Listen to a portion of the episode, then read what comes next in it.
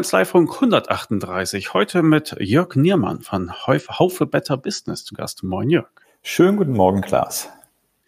Du hast dich gemeldet bei uns. Du hast ein bestimmtes Anliegen. Du warst schon im Kanzleifunk, hast Haufe Better Business vorgestellt. Ähm, ich glaube, damit wir das mal eben kurz aus dem Weg kriegen und über unser eigentliches Thema sprechen können, wäre es doch mal gut, wenn du eine Mini-Zusammenfassung darüber gibst, was Haufe Better Business eigentlich ist. Ach so, ja, gerne kann ich natürlich machen, auch wenn das äh, eigentlich ja nicht Thema heute sein soll. Aber Haufe Better Business äh, ist eine Software aus ähm, der Haufe Gruppe, die Steuerberater bei der Etablierung und Durchführung der betriebswirtschaftlichen Beratung unterstützt ähm, vor allem eben dabei bei Mandanten eine wirklich professionelle Unternehmenssteuerung aufzubauen, äh, die also im Wesentlichen aus Unternehmensplanung, äh, laufendem Controlling, Abweichungsanalysen, Potenzialanalysen und Ähnlichem besteht, Standardberichte im Bauch hat, die ich nutzen kann für äh, Berichtswesen in Richtung Mandanten, aber auch in Richtung äh, der Banken beispielsweise. Das ist in aller Kürze, was so ein Haufe Better Business drin steckt. Genau. Und wer sich dafür interessiert, der kann natürlich auch den Link dazu in den Show Notes finden. Dann können wir jetzt, nachdem wir das aus dem Weg geräumt haben, ja doch da auf unser Thema kommen. Du hast dich mit dem Anliegen gewendet und zwar möchtest du gerne sprechen über die Insolvenzwelle, die uns da erwartet. Und im Vorgespräch hast du mir schon einiges erzählt und mal so ein größeres Bild gezeichnet von, von den Beteiligten, die da alle so drinstecken und davon betroffen sein werden. Auf was glaubst du, können wir uns in den nächsten Monaten einstellen? Ja, ähm, also wir sind ja als Haufe Kanai, vor allem auch mit dem Namen, äh, mit dem Arm Kanai, sehr, sehr dicht, vor allem auch an der deutschen Bankenwelt, die ja zum Teil eben das Produkt äh, Kanai Digital auch einsetzen. Wir sind einen sehr, sehr intensiven Austausch, auch mit Instituten bzw. Äh, Gruppen wie zum Beispiel der Kreditreform, äh, Warenkreditversicherern und Ähnlichen. Äh, wir hatten dazu vor etwa einem Monat auch äh, ein Webinar, wo wir Vertreter genau aus diesem Kreis auch eingeladen hatten, um, um das Thema Insolvenzwelle zu sprechen.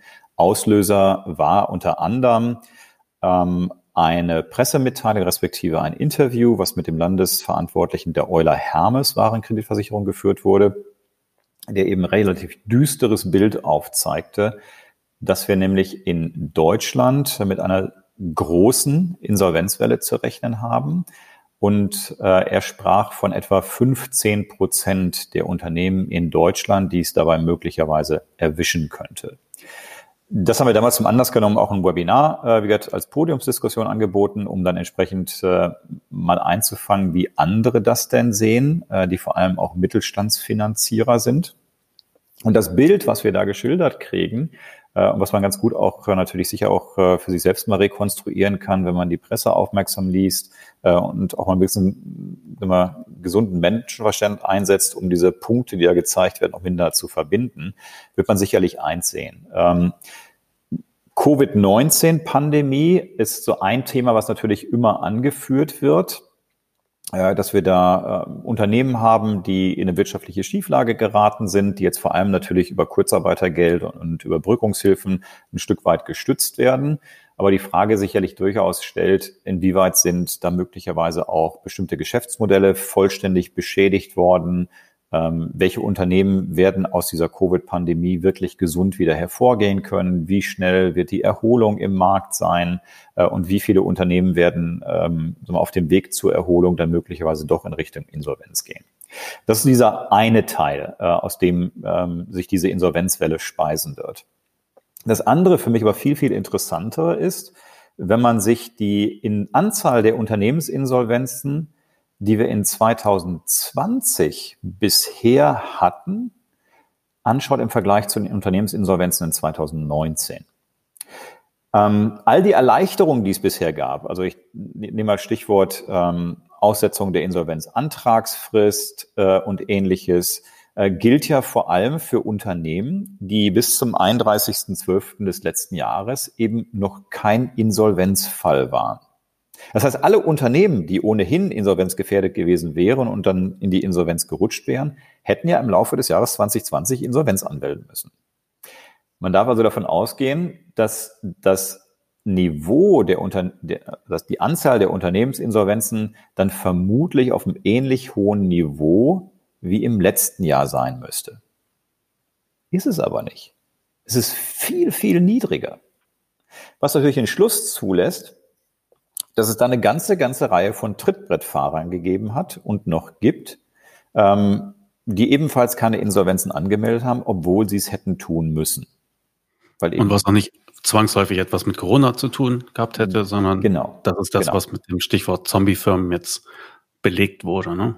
Genau, und dazu hat ja zum Beispiel der Vorstandsvorsitzende der Deutschen Bank, ähm, ich glaube im September war es, auf einer Bankenkonferenz, die vom Handelsblatt initiiert wurde, auch ein, paar sehr, sehr deutliche Worte gefunden, wo er eben sagt, wir müssen davon ausgehen, dass wir in Deutschland vermutlich 15 Prozent Zombie-Unternehmen haben. Also jedes sechste Unternehmen in Deutschland ist ein Zombie. Eigentlich schon tot, also wirklich wie ein wandelnder Toter. Ähm, der jetzt nur noch keine Insolvenz angemeldet hat, weil entsprechend der rechtliche Rahmen ähm, scheinbar äh, für diese Unternehmen eine Erleichterung zulässt, was aber natürlich de facto nicht der Fall ist. Sondern die haben sich im Augenblick gerettet, vor allem mit Kurzarbeitergeld, ähm, möglicherweise auch mit Überbrückungshilfen, sofern sie dafür qualifiziert waren. Ähm, aber das Szenario geht davon aus, und das stützt Euler Hermes und das stützt auch die Kreditreform, dass wir davon ausgehen müssen, beginnend ab diesem Quartal und dann vor allem in den ersten zwei Quartalen des nächsten Jahres, dass etwa ein Sechstel der Unternehmen in Deutschland in die Insolvenz rutschen könnte. Das hat natürlich volkswirtschaftlich erhebliche Auswirkungen, wenn jedes sechste Unternehmen plötzlich wegstirbt. Hm. Du hast äh, ja angesprochen, dass es da zu Podcasts gab und ich kann auch nur noch mal hinweisen, äh, das wird natürlich alles verlinkt in den Shownotes. Ich habe es mir vorhin auch schon mal kurz angesehen und überflogen. Das ist dann alles da noch zum zum Nachhören. Aber gehen wir doch noch mal die Stimmen der Beteiligten durch. Du hast angesprochen, waren Kreditversicherer, Banken. Fangen wir ruhig mal mit den Warenkreditversicherern an. Was sagen die und worauf stellen die sich ein? Ja, die Warenkreditversicherer ähm, sind im Augenblick noch in der Sondersituation. Also Warenkreditversicherer spielen ja für ähm, Unternehmen ähm, eine versteckte, aber sehr, sehr wichtige Rolle. Ähm, die sorgen nämlich eigentlich dafür, dass es sowas wie Zahlungsziele überhaupt geben kann. Ähm, also vor allem natürlich für Unternehmen, die Leistungen empfangen, dass Lieferantenkredite gewährt werden. Denn genau die werden von Warenkreditversicherern wie Euler Hermes oder Atradius zum Beispiel versichert. Die wahren Kreditversicherer sind bis zum Ende dieses Jahres noch unter einer Bundesbürgschaft äh, in erheblicher Höhe, nämlich 30 äh, Milliarden Euro, äh, die da in der Bundesbürgschaft sind. Das heißt, die brauchen für dieses Jahr mit keinen Ausfällen zu rechnen. Ab dem 1.1. ist das anders. Da entfällt diese Bundesbürgschaft und da sind entsprechend dann die Warenkreditversicherer wieder voll natürlich im Versicherungsrisiko. Die wissen natürlich auch, dass diese Insolvenzwelle und dieser hohe Anteil äh, möglicher Zombie-Unternehmen und auch vor allem der dann möglicherweise einsetzende Dominoeffekt, also ich habe es schon gesagt, der volkswirtschaftliche Schaden, der entsteht, der begrenzt sich ja nicht nur auf diese Zombie-Unternehmen, sondern wenn 15 Prozent der Unternehmen im Markt plötzlich wegfallen, heißt das auch, das sind 15 Prozent Unternehmen, die heute am Wirtschaftskreislauf teilnehmen. Wenn die weg sind, heißt das auch, bestimmte Nachfrage ist plötzlich weg, bestimmte Angebote entfallen, äh, Lieferketten werden plötzlich unterbrochen und ähnliches. Also da setzt ein erheblicher Dominoeffekt zusätzlich ein. Und das wissen die Warenkreditversicherer natürlich auch. Also machen die eins, bei denen heißt das immer so schön ähm, be, ja, bedarfsgerechte Deckung. Die beginnen, um ihr eigenes Risiko zu reduzieren, erstmal pauschale Linien zu kürzen. Linien kürzen heißt, wenn ich jetzt Lieferant eines Unternehmens bin, zeigt mir der Warenkreditversicherer an, du, ähm, deine Deckungssumme, ähm, die müssen wir jetzt leider mal reduzieren um, ich nenne es mal Beispiel, 50 Prozent. So, das heißt für den Lieferanten, ähm, ich würde jetzt Ware liefern und ich habe keine Gewähr, wenn ich jetzt ein Zahlungsziel gewähre, dass diese Ware auch bezahlt wird, weil ja nicht mehr versichert in der Vergangenheit hat der Warenkreditversicherer das Risiko getragen. Der Warenkreditversicherer wird mir bei entsprechender Kürzung oder sogar Kündigung von Linien auch sicherlich den freundlichen Hinweis geben, ähm, stell doch sicherheitshalber auf Vorkasse um. Denn du willst ja auch keine faulen Äpfel in deiner Kundschaft haben, sondern du willst ja die Ware, die du lieferst, auch bezahlt bekommen. Also geh auf Nummer sicher, stell auf Vorkasse um. Hat dann zum Effekt, dass beim Belieferten, nämlich beim Kunden, keine Zahlungsziele gewährt werden können. Das heißt, der muss Liquidität sofort aufbringen, die er vorher nicht brauchte. Muss also wieder bei Banken vorstellig werden, weil da muss die Liquidität dann möglicherweise herkommen. Und Banken haben natürlich ebenfalls ein großes Problem. Denn die sehen natürlich auch, äh, dass mit Eintreten einer Insolvenzwelle und einem möglichen Dominoeffekt grundsätzlich die Unternehmensbonitäten äh, schwächer werden. Das heißt, das Kreditausfallrisiko steigt, heißt für die Banken, sie müssen die Engagements, die sie haben, mit mehr Kapital unterlegen. Und mehr Kapital unterlegen heißt dann auch, es können weniger Kredite gewährt werden, die Bank muss deutlich selektiver bei der Auswahl werden und die Kreditkonditionen werden sich verschlechtern. Ähm, so, das sind so die unmittelbaren Effekte. Das heißt, es wird schwieriger, an Geld zu kommen. Okay, bevor wir bei den Banken noch ein bisschen tiefer einsteigen, waren Kreditversicherer. Das ist natürlich interessant für die Mandanten. Also worauf sollen jetzt Steuerberater deiner Meinung nach verstärkt achten? Hast also, du einen sich exportfreudigen ja. Mandanten, dann. Ähm, ja, also worauf wird es ankommen? Also ein guter Bekannter und Kollege von mir hat mal gesagt, only the paranoid will survive. Ähm, was da drin steckt, ist, ich muss mir heute Gedanken machen über die Risiken, die bei meinen Mandanten schlummern. Das heißt, was empfehle ich äh, Steuerberatern zu tun? im ersten Schritt mal Mandanten für die Situation zu sensibilisieren. Also auch wenn Mandanten sich vermeintlich sicher heute fühlen, weil ja Kreditlinien bestehen, ich selber nicht insolvenzgefährdet scheine äh, und ähnliches, hinzugehen und wirklich mal über Worst-Case-Szenarien nachzudenken. Was passiert, wenn mein Warenkreditversicherer ähm, mir bestimmte Linien kürzt. Nicht, weil ich schlecht dastehe, sondern weil die von mir belieferten Kunden möglicherweise eine zweifelhafte Bonität aus Sicht des Warenkreditversicherers haben oder der Warenkreditversicherer einfach aus Vorsichtsgründen meine Linien beginnt zu reduzieren, um selber auf der sicheren Seite zu sein.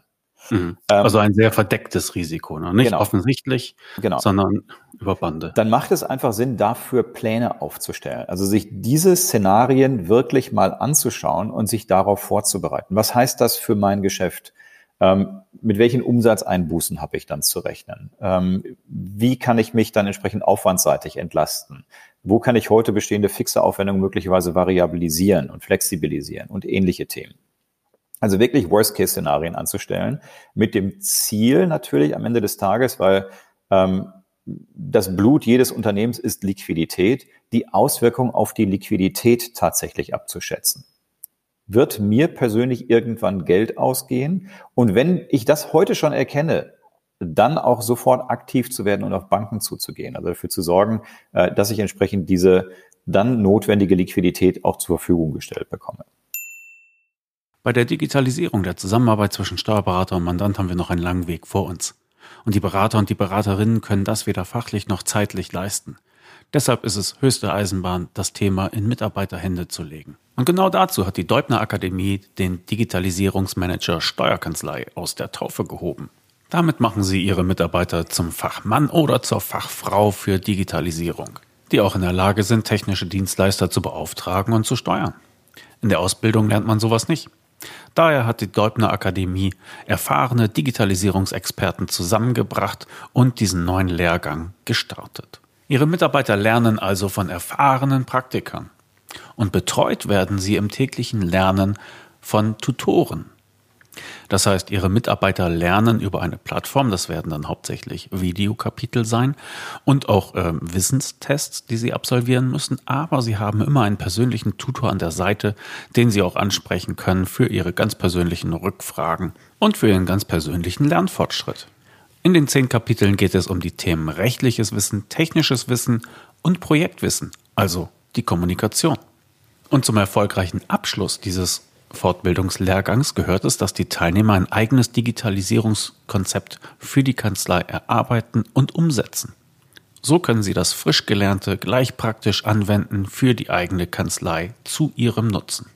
Die Fortbildung dauert ungefähr ein halbes Jahr, kostet 1250 Euro netto pro Teilnehmer und ist zu finden unter deubner-akademie.de. Also, Falls Sie sich jemanden an Ihrer Seite wünschen, der Sie bei der Digitalisierung der Abläufe in der Kanzlei oder bei Mandantenbetrieben besser unterstützen kann, dann sollten Sie mal einen Blick auf den Deubner Digitalisierungsmanager Steuerkanzlei werfen. Alle Infos dazu finden Sie auf deubner-digital.de. Dort finden Sie das detaillierte Programm, können mal einen Blick auf die Referenten werfen und sich näher mit dem Ablauf vertraut machen. Ganz einfach unter deubner-digital.de. Einen herzlichen Dank an Deubner für die Unterstützung des Kanzleifunks. Dann kommen wir doch mal auf die Banken zu sprechen. Also 15 Prozent in diesen ähm, ja, Worst-Case-Szenarien ist natürlich äh, gewaltig viel. Aber ähm, selbst wenn es weniger werden, gibt es auch durch diese Insolvenzwelle Auswirkungen auf die Banken. Also du hast gesagt, Liquidität, ne? mehr Eigenkapital dahinter stellen, das ist die generelle Herausforderung für die, aber auch im Umgang mit den Banken äh, gibt es da einen Effekt, weil die ja halt auch nach bestimmten Maßstäben und Kriterien ihre Kredite vergeben. Wenn du das einmal skizzieren könntest, was ändert sich da? Ja, also du hast schon angesprochen, die Banken werden im Grunde vor zwei wesentliche Herausforderungen gestellt. Das eine ist eben äh, die grundsätzliche Reduktion der Bonitäten und dadurch entsprechend die Herausforderung, Kreditengagements mit mehr Kapital unterlegen zu müssen und dadurch in der Kreditvergabepolitik selektiver zu werden, strenger zu werden. Das ist der Punkt eins. Das zweite ist ein eher praktisches Thema, nämlich wie werden heute Kredite überhaupt vergeben? Ähm, und was die Bank da heute macht, ist, sie ermittelt die Möglichkeiten, Kredit zu vergeben, an der sogenannten Kapitaldienstfähigkeit eines Unternehmens. Also inwieweit ist ein Unternehmen in der Lage, aus zukünftigen Liquiditätsüberschüssen Zinsen und Tilgungen zu bedienen. So, und wenn das entsprechend ausreichend gut gedeckt ist, dann kann ich als Bank tatsächlich auch natürlich Kredite gewähren, auch Linien gewähren, also auch Kontokorrentlinien gehören natürlich dazu. Ähm, wie macht die Bank das heute? Äh, die Bank hat dafür sogenannte Rating-Systeme im Einsatz und diese Rating-Systeme arbeiten heute sehr, sehr stark vor allem mit Jahresabschlussdaten. Ähm, typischerweise äh, mindestens drei Jahre rückwärts. Das heißt, äh, ich brauche mindestens drei Jahresabschlüsse. Die werden in diese Rating-Systeme geladen und die Algorithmen dieser Rating-Systeme nehmen dann eine entsprechende Prognose vor nämlich auf die zukünftige Kapitaldienstfähigkeit, weil die ist ja entscheidend. Ich muss ja schauen, wie weit ist das Unternehmen in der Zukunft in der Lage, Zinsen und Tilgung zu bezahlen. Was das Unternehmen heute imstande ist zu leisten, ist unerheblich. Diese Ratingsysteme machen heute genau diese Abschätzung. Das heißt, die arbeiten sehr, sehr stark mit Zeitreihenanalysen und ermitteln daraus entsprechend Kapitaldienstfähigkeit und, Risik äh, und Kreditausfallrisiko für die Banken. So, das Jahr 2020 hat jetzt natürlich ähm, für die Banken insofern ein Problem produziert, als dass die Unternehmensdaten keine Kontinuität mehr aufweisen. Ähm, also die Unternehmen, die vor allem vom Lockdown betroffen waren, äh, vom wirtschaftlichen Abschwung betroffen waren, ähm, deren Geschäftsmodelle in dieser ähm, Pandemie nicht greifen, die werden natürlich 2020 einen Jahresabschluss zeigen, der außergewöhnlich, in der Regel außergewöhnlich schlecht sein wird. Wenn ich den jetzt in diese Ratingsysteme reinkippe, dann werden die möglicherweise da Werte ausweisen, die jetzt nicht zwingend wirklich der Realität und dem Leistungsvermögen der Unternehmen entsprechen.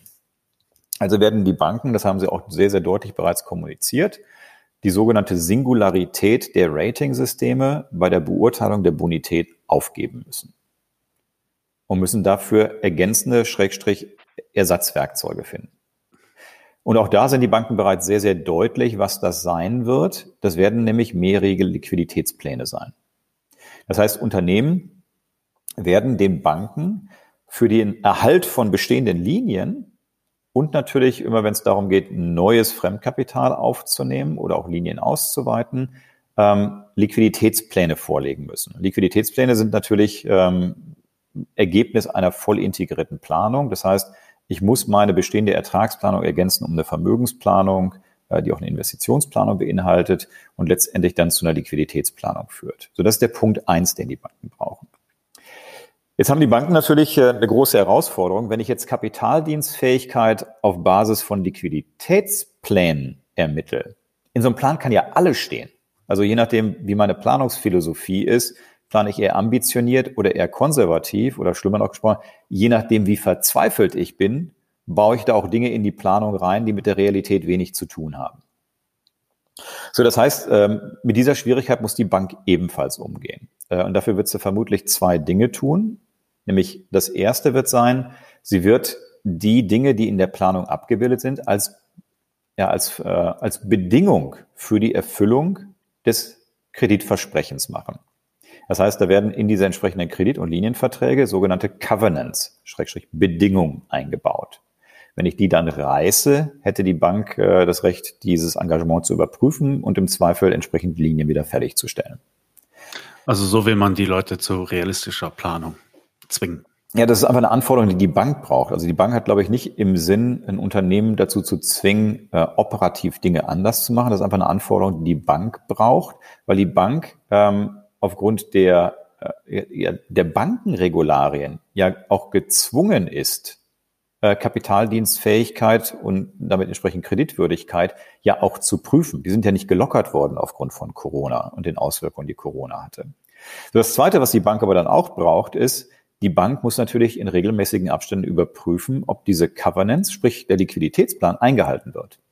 Das heißt, Unternehmen werden Soll-Ist-Vergleiche der Bank liefern müssen und müssen bei Abweichungen natürlich auch entsprechend ähm, sprechfähig gegenüber der Bank sein und müssen der Bank natürlich auch anzeigen können, wie sie gedenken, diese Abweichung aufzufangen, wenn sie denn nicht entsprechend ihre Linien fertiggestellt bekommen möchten. Das sorgt im Ergebnis dazu, da hast du recht, ähm, dass ich als Unternehmen ähm, wenn ich es heute nicht schon habe, wirklich eine Unternehmenssteuerung aufsetzen muss. Ich muss also mindestens eine laufende Planung haben. Ich muss einen laufenden Soll-Ist-Vergleich haben. Äh, und ich muss meine Planung, die Planung passiert nicht an, aber ich muss zumindest auch ein laufendes Forecasting haben, um zu wissen, wenn ich eine Abweichung habe, welche Auswirkungen wird es für die Zukunft haben ähm, und wie sieht dann auch meine Finanzkommunikation in Richtung Bank aus.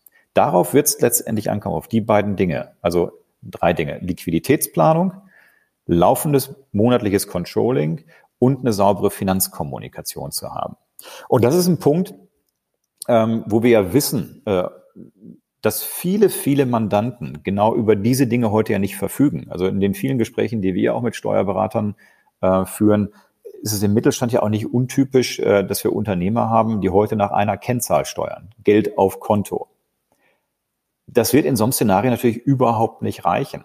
Ähm, da wir auch wissen, dass viele Unternehmer jetzt weder über die Kapazität noch vielleicht auch das betriebswirtschaftliche Know-how verfügen, eine solche Steuerung aus Planung und, Con und Controlling aufzubauen, von ihrem Steuerberater sinnvollerweise an die Hand genommen werden, um sowas aufzubauen, mit geeigneten Werkzeugen natürlich. Dafür gibt es ja gute Software. Wir haben eine, ähm, aber es gibt auch andere gute Software. Wichtig ist nur, dass man es mit dem, gemeinsam mit dem Mandanten tut äh, und auch frühzeitig damit beginnt.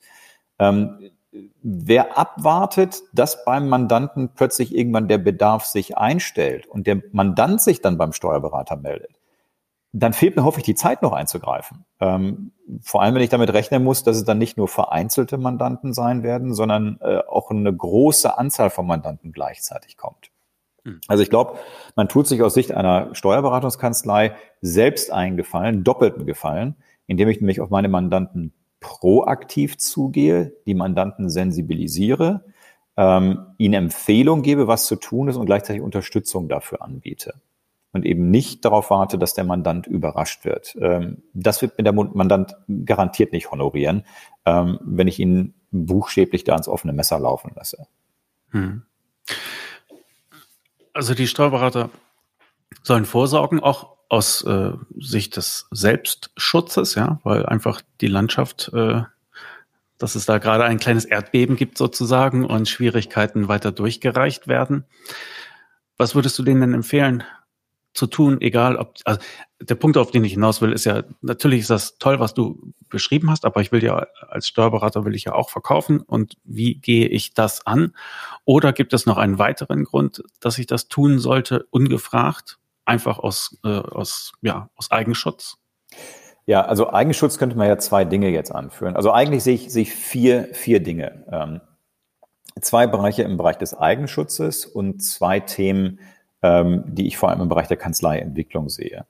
Äh, was den Eigenschutz angeht, ähm, ganz voran natürlich die eigenen Honorare auch zu schützen. Ähm, also wenn es mir gelingt, viele, viele Mandanten zu erhalten und wenn ich davon ausgehen muss, dass im Schnitt 15 Prozent oder mehr der Mandanten möglicherweise mir wegsterben könnten, äh, dann macht es ja allein schon ähm, für mich aus Honorarsicherungsgesichtspunkten auch Sinn, meine Mandanten so weit möglich zu unterstützen, dass dieser Prozentsatz möglichst klein ausfällt. Das wird für mich so der erste Punkt.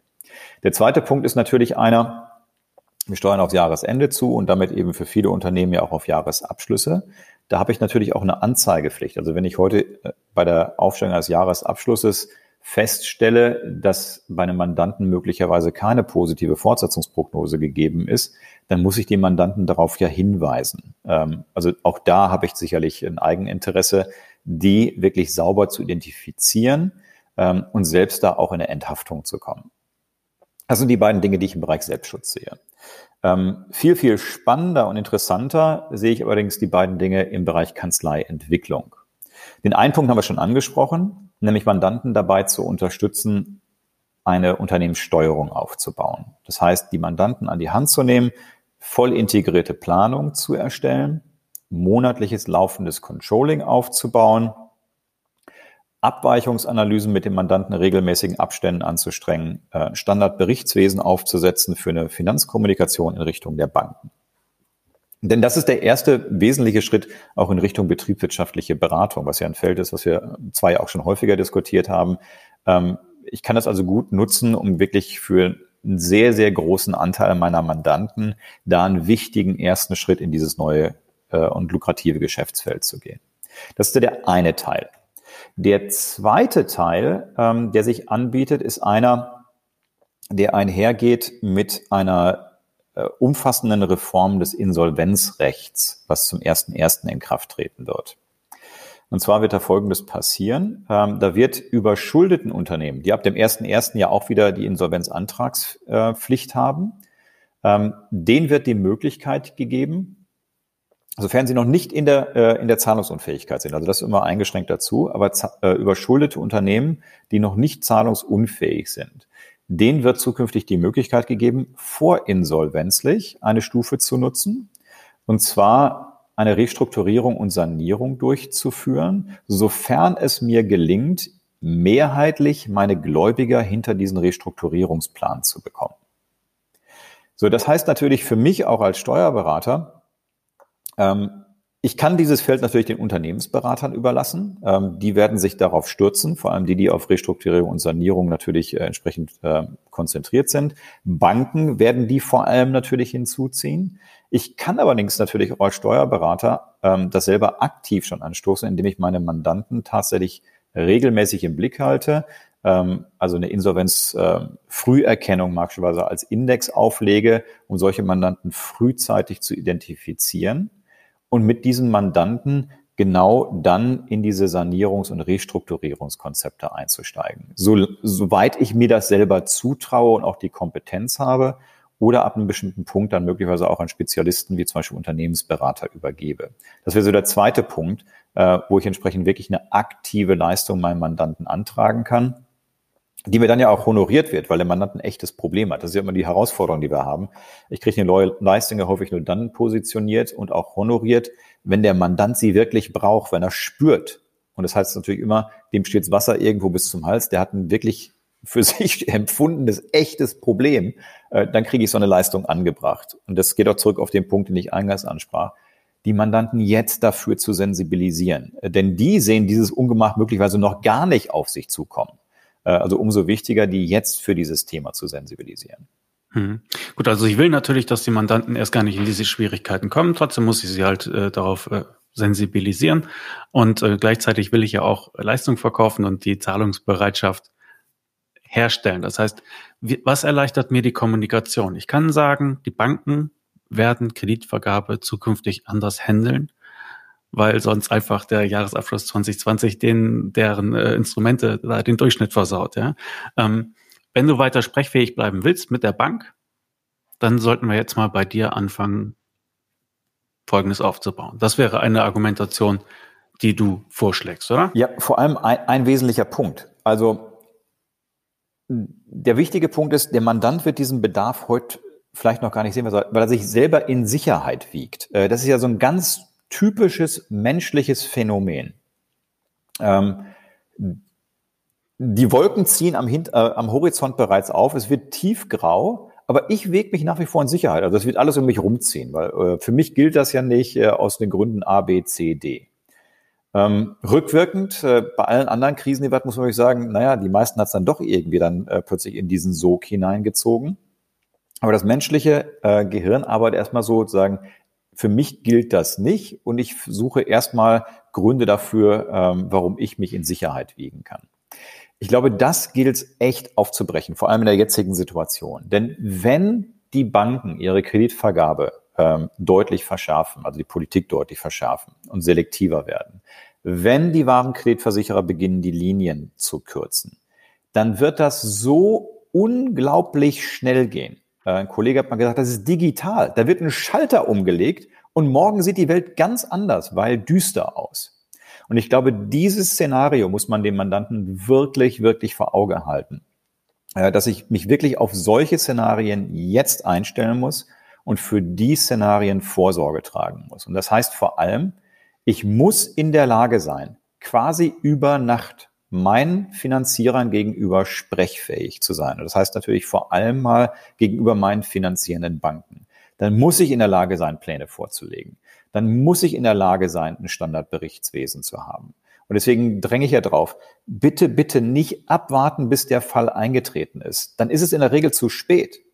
Wenn ich dem Mandanten helfen will, dann muss ich jetzt damit anfangen. Ich muss jetzt die Mandanten ansprechen. Und dann kann man ja halt auch sagen, ja, die Wolken sind grau, aber der Blitz wird dich tatsächlich nicht treffen, weil wir beide machen ja ab jetzt aktive Unternehmenssteuerung.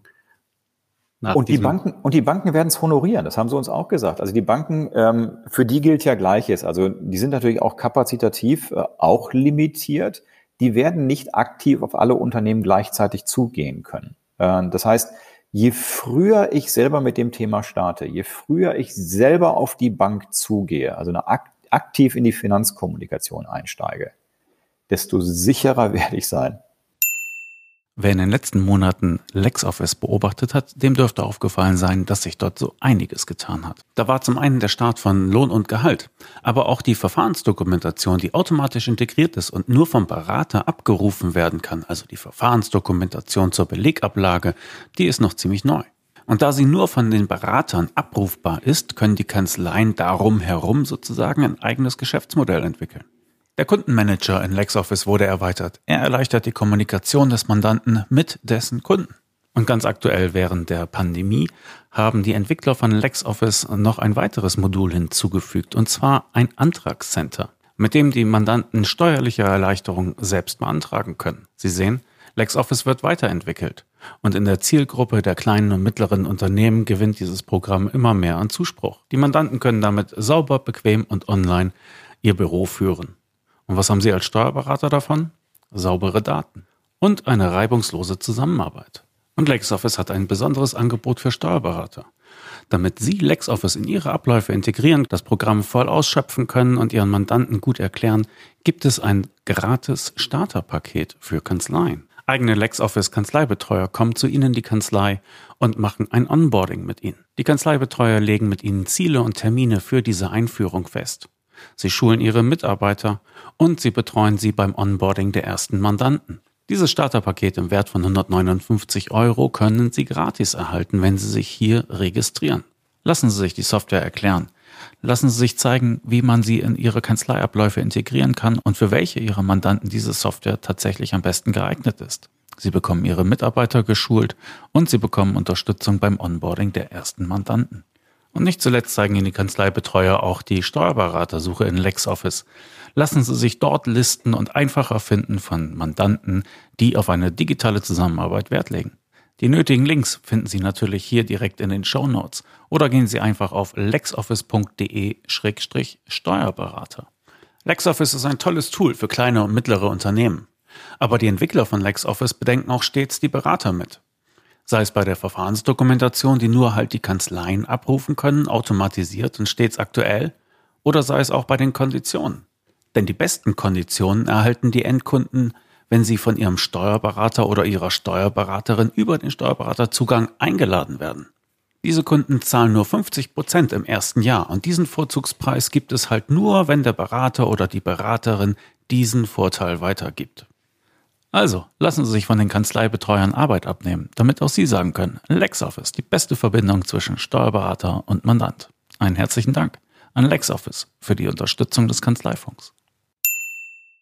Bei diesen ganzen Argumentationen ist es natürlich ein sehr starkes Argument, wenn man sagen kann, du, morgen geht die Welt unter, wenn du nicht Folgendes machst. Aber es ist ja auch immer ein bisschen gemein, so mit dieser Angst zu verkaufen, denn das, was man verkaufen will, ist ja auch im Grunde etwas Positives. Gibt es auch positivere Argumentationslinien, die du da den Leuten ans Herz legen würdest?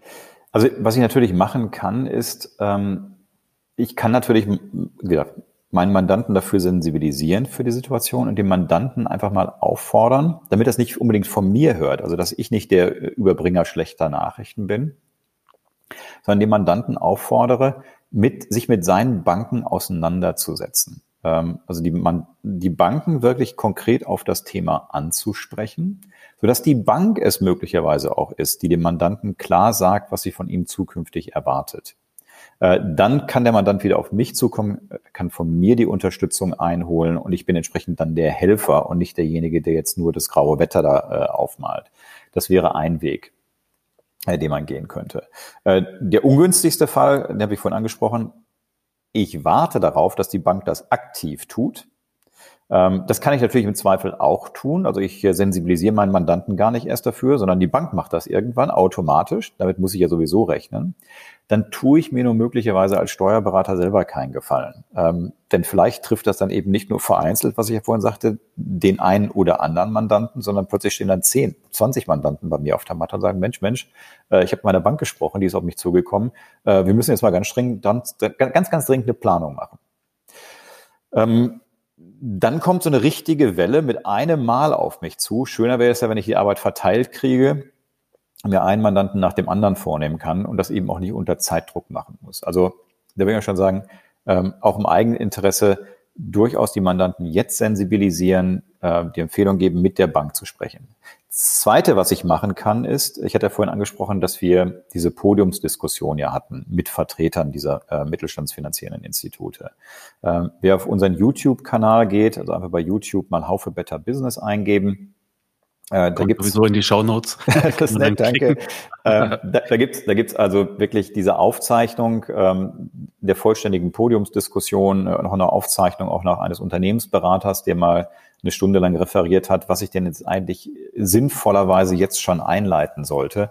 Ähm, da einfach mal reinschauen und möglicherweise auch dem Mandanten zeigen, guck mal, äh, ich schicke dir mal einen Link ähm, zu dieser Podiumsdiskussion oder zu Ausschnitten daraus, guck dir das mal an. Äh, wir sollten dringend reden und überlegen, was wir gemeinsam tun können. Äh, wie gesagt, dann bin ich nicht derjenige, der die schlechte Nachricht überbringt, sondern ich mache den Mandanten darauf aufmerksam, der Mandant hört diese schlechte Nachricht zunächst von einem anderen und ich kann dann wiederum unterstützend natürlich äh, dann mhm. für den Mandanten tätig werden. Ja, oder halt muss es aber das Gleiche rauskommen. Also ich muss frühzeitig mit dem Mandanten in die Arbeit kommen. Oder gibt es ja vielleicht auch äh, persönliche Verbindungen zu den üblichen Banken der Region, die man so als Steuerberater hat? Und äh, dann kann man ja auch, was ich im Rahmen eines Mandantenabends oder Newsletters mal äh, auf die Praxis der das lokalen Banken hingehen. Genau, genau. Also das, das sehen wir durchaus auch. Ähm, also dass äh, viele das bereits nutzen, um das zum Beispiel in äh, Mandanten-Newslettern mit aufzunehmen. Andere haben ähm, Mandantenveranstaltungen, also gerade größere Kanzleien, mit denen wir zusammenarbeiten, äh, Mandantenveranstaltungen, Mandantenabende, wo die zum Beispiel Referenten dann auch dazu einladen. Ähm, der entsprechend mal aus Sicht der Bank referiert, was das denn eigentlich bedeutet äh, und was ich jetzt schon tun sollte, um mich darauf vorzubereiten. Auch das ist ein guter Weg. Mhm. Okay. Du wolltest gar nicht so stark Werbung machen für Haufe Better Business, aber ich, ich setze dir die Pistole auf die Brust, du kommst gar nicht umhin. Von mir aus kannst du auch jedes andere Konkurrenzprodukt empfehlen. Aber ähm, es ist ja schnell gesagt, Planung machen. Ähm, wie kann ich das im Alltag integrieren und ähm, welche, ja, welche Voraussetzungen muss ich damit erfüllen können? Also ich hatte es ja vorhin schon gesagt, also es ist gar nicht so, also Natürlich haben wir ein Produkt Haufe Better Business und das eignet sich natürlich wirklich wunderbar, genau auch für diese Herausforderung. Ähm, davon kann man sich ganz gut überzeugen, wenn man auf die Webseite geht äh, oder sich mal das System zum Beispiel in einer Online-Präsentation zeigen lässt oder auf dem YouTube-Kanal auch eins äh, unserer Produktvorstellungsvideos sich mal anschaut. Äh, aber was ich vorhin sagte, ähm, mir liegt viel mehr am Herzen, ähm, dass wirklich jetzt gehandelt wird und dass vor allem auf Mandanten zugegangen wird. Egal mit welchem Werkzeug, aber wichtig ist, dass diese Hilfe bei dem Mandanten jetzt ankommt. Und um was es da im Wesentlichen geht, äh, leitet sich aus dem ab, was Anforderungen der Banken und auch der Warenkreditversicherer sein wird. Nämlich Die werden eine mehrjährige, mehrjährige Planung brauchen. Ähm, voll integriert, das heißt, es muss eine Liquiditätsplanung am Ende des Tages da rauskommen. Die ist für Banken und Warenkreditversicherer maßgeblich bei der Linienvergabe. Ich muss einen Soll-Ist Vergleich aufsetzen ähm, gegenüber dieser Planung. Schön ist natürlich, wenn ich dann ein System habe, wo ich beides habe, äh, nämlich eine Planung und entsprechend ein laufendes monatliches Reporting und Controlling. Das habe ich zum Beispiel bei Haufe Better Business. Und wenn ich als dritte Komponente auch noch ein Standard Reporting äh, für die Banken daraus ableiten kann, um eine aktive Finanzkommunikation zu gehen, äh, auch das liefert Haufe Better Business, äh, dann habe ich die drei wesentlichen Säulen, die ich zukünftig brauchen werde, zumindest mal belegt. Mhm. Mich würde ja noch interessieren, wir hatten ja in der Vergangenheit schon mal gesprochen, wie hat sich das für euch entwickelt? Wie war so die Resonanz aus dem Steuerberatermarkt auf euer Angebot und was beobachtest du bei den Kanzleien? Ja, was ähm, ist zweigeteilt. Also ähm, wir sind natürlich mit Haufe Better Business wirklich sehr, sehr dicht am Markt, äh, bekommen da nach wie vor uneingeschränkt sehr, sehr positive Resonanz. Ähm, Corona hat da sicherlich äh, ihren, wir, seinen Beitrag geleistet, gerade zu Beginn, dass natürlich viele, viele für ihre Mandanten Planungen erstellen mussten ähm, und das auch sehr schnell tun mussten. Ähm, es gibt so ein schönes Zitat äh, äh, eines unserer Referenzkunden aus Süddeutschland, der mal sagte, äh, gerade wenn ich sowas machen muss, äh, dann gibt es kein schnelleres und komfortableres Werkzeug als Haufe Better Business. Ähm, das heißt, sehr, sehr viele Steuerberater haben gerade zu Beginn der Corona-Pandemie äh, unser Werkzeug begonnen einzusetzen für all die Mandanten, die wirklich äh, Zugang zu Fremdkapital brauchten und Fremdkapital aufnehmen mussten. Ähm, das, was dann danach passiert ist, äh, da ist ja quasi ein ganzer Berufsstand dann irgendwann mal lahmgelegt worden ähm, mit den Regularien um die äh, Überbrückungshilfen herum ähm, das natürlich, das glaube ich, geht im Augenblick allen Steuerberatern so, kaum noch einer äh, die Hände frei hat, irgendetwas neben den echten Akutthemen gerade zu tun. Äh, da stellen wir also auch fest, dass so die Entwicklung in diese wirkliche, Strate also die strategische Entwicklung in die betriebswirtschaftliche Beratung gerade mal so eine Bremse erfahren hat. Ähm, also wir sind natürlich nach wie vor sehr, sehr stark da am Markt, äh, nach wie vor sehr gutes Feedback, ähm, generieren da auch wirklich sehr, sehr stark Leads. Aber in der Umsetzung ist es derzeit äh, relativ hemmend äh, oder gehemmt aufgrund dieser Rahmenbedingungen. Äh, das wird sich aber wahrscheinlich jetzt im äh, November äh, und Dezember wieder deutlich lösen, äh, dass immer mehr Leute dann wirklich auch wieder die Hände frei haben, diese betriebswirtschaftliche Beratung hineinzuwachsen. Und die Themen, die wir heute besprochen haben, also ähm, gerade ähm, verändertes Verhalten der Banken, äh, wie auch die Möglichkeiten, die sich jetzt mit der Reform des Insolvenzrechts äh, auftun, ähm, sind da sicherlich immer ein deutlicher Beschleuniger für uns. Wenn man euch ein bisschen näher beschnuppern möchte, welche Möglichkeiten gibt es da noch? Ja, also zum einen haben wir natürlich äh, unsere Webseite betterbusiness.de, ähm, wo natürlich viel über das Produkt Haufe Better Business, äh, auch ähm, viel zur betriebswirtschaftlichen Beratung äh, natürlich vorgestellt wird. Da gibt's auch bestimmte Kurzvideos zur Vorstellung des Produkts. Daneben bieten wir natürlich eine Reihe von Webinaren an, äh, Produktvorstellungswebinare, Schulungswebinare, aber wir haben auch viele, viele inhaltliche Themenwebinare. Also diese beiden Insolvenz-Webinare hatte ich schon angesprochen, die man zum Beispiel auf unserem YouTube-Kanal auch sehen kann. Wir werden am 11. November äh, zum Beispiel einen, äh, einen Gastvortrag noch haben äh, von einem äh, sehr digital affinen und weit vordenkenden Steuerberater aus Troisdorf, äh, das ist der Martin Grau, äh, der nochmal referieren wird aus seiner Erfahrung zum Thema, was sind so die wesentlichen Herausforderungen beim Aufbau einer betriebswirtschaftlichen Beratung, äh, welche Erfahrungen hat er gemacht, äh, welche Herausforderungen hatte er zu überwinden äh, und welche Ansätze verfolgt er letztendlich. Das wird sicherlich auch ein ganz spannendes Webinar. Und daneben besteht natürlich immer auch die Möglichkeit, auch über unsere Webseite ganz individuell ähm, mit uns Online-Termine zu vereinbaren, äh, um zum Beispiel uns und auch das Produkt natürlich kennenzulernen. Mhm. Okay. Und was wir noch zurzeit in der Mache haben, ist ein Steuerköpfe-Deal für Haufe Better Business. Also da kann man dann vielleicht auch nochmal eine Mark sparen. Wir hoffen, dass das bis zum Ausstrahlen des Podcasts und in, in, trockenen Tüchern ist. Aber wenn nicht, dann ist es nur noch wenige Tage weiter. Und dann lohnt sich da ein Blick auf die Seite auf alle Fälle. Ja, also wir sind, wir sind schon Startler, das habe ich gleich eine werfen. Ja, es also liegt wer, an mir, danke. Wer, ja, alles wer, wer, jetzt, also wer jetzt den Podcast hört äh, und in diesen Genuss kommen will, also die Vereinbarung, die wir getroffen haben, ist, dass ähm, alle, die wirklich regelmäßig diesen Podcast hören, bei steuerköpfe.de unterwegs sind, ähm, einen Preisnachlass in Höhe von fünf Prozent äh, auf Haufe Better Business bekommen sollen, äh, indem sie nur einen Promotion-Code Steuerköpfe äh, bei uns auf der Seite eingeben, wenn sie sich anmelden. Ähm, also insofern ähm, Promotion-Code Steuerköpfe, dann kommt man bereits jetzt schon in diesen Vorzug.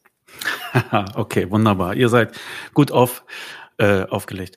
Man kann ja auch sagen, dass, ähm, dass es jetzt so ein bisschen in eure Stärke spielt, weil ihr kommt ja im Grunde sehr stark aus diesem Sanierungsgeschäft, oder? Das ist doch irgendwie in eurer DNA mit angelegt, oder? Ja, da hast du recht. Ähm, genau, also unsere, unsere DNA äh, ist Grunde so eine dreigeteilte. Auf der einen Seite haben wir natürlich eine technische Kompetenz, wir haben äh, eine Unternehmensführungskompetenz, also viel Wege aus Unternehmensführung heraus, und wir haben natürlich eine Unternehmensberatungskompetenz, die, ähm, wie du schon richtig was ansprichst, im Wesentlichen aus dem Bereich Sanierung und Restrukturierung kommt. Ähm, viele, viele Dinge, die bei Haufe Better Business äh, eingeflossen sind, kommen natürlich vor allem dann auch im Bereich Restrukturierung und Sanierung, also vor allem im Bereich der Handlungsempfehlungen. Ähm, das ist eine Besonderheit bei uns im System, dass wir eben kein System haben, was jetzt nur Daten aufbereitet ähm, und Transparenz erhöht, sondern ist ja ein System, was vor allem sehr, sehr stark, auch neben der Planung sehr, sehr stark interpretieren hilft. Also äh, was für Daten gucke ich da eigentlich? Äh, welche strukturellen Abweichungen gibt es da zu vergleichbaren Unternehmen? Äh, in meiner Branche, in meiner Größenordnung? Ähm, wo habe ich tatsächlich Handlungsbedarf? Wo liegen also Potenziale oder Risiken? Und dann kriege ich natürlich dazu auch äh, häufig sehr, sehr umfassende Kataloge an Handlungsempfehlungen, was ich jetzt im Einzelnen tun kann, um dann entsprechend äh, dieses Risiko im Griff zu behalten, respektive die Potenziale zu heben. Und diese Handlungsempfehlungen, äh, die kommen natürlich aus der Praxis, also entweder aus der Unternehmensführungspraxis oder eben aus der Praxis der Restrukturierung und Sanierung. Mhm. Okay. Gut, also zusammengefasst, die Zeit ist günstig und vielleicht ist es sogar auch eine gewisse Not, dass man äh, Unternehmensplanung bei den Mandanten etabliert und dann natürlich am besten mit einem kompetenten Berater, einer kompetenten Beraterin an der Seite. Ihr steht da auch zu bereit. Ähm, die äh, Insolvenzrechtsanpassung wird auch ein weiteres äh, gutes Verkaufsargument sein. Also mit dem richtigen Plan kann man halt die Gläubiger für sich gewinnen und dann vielleicht äh, an der Insolvenz vielleicht doch nochmal vorbei schrammen. Ne? Okay. Gibt es einen Punkt, den wir noch ansprechen sollten in diesem Zusammenhang, den wir bisher ausgelassen haben? Ich glaube, wir haben schon ein relativ komplexes Thema jetzt angefasst und viel darüber gesprochen. Da werden wahrscheinlich bei dem einen oder anderen die Köpfe schon rauchen. Ich glaube, äh, das soll für heute reichen. Okay, gut.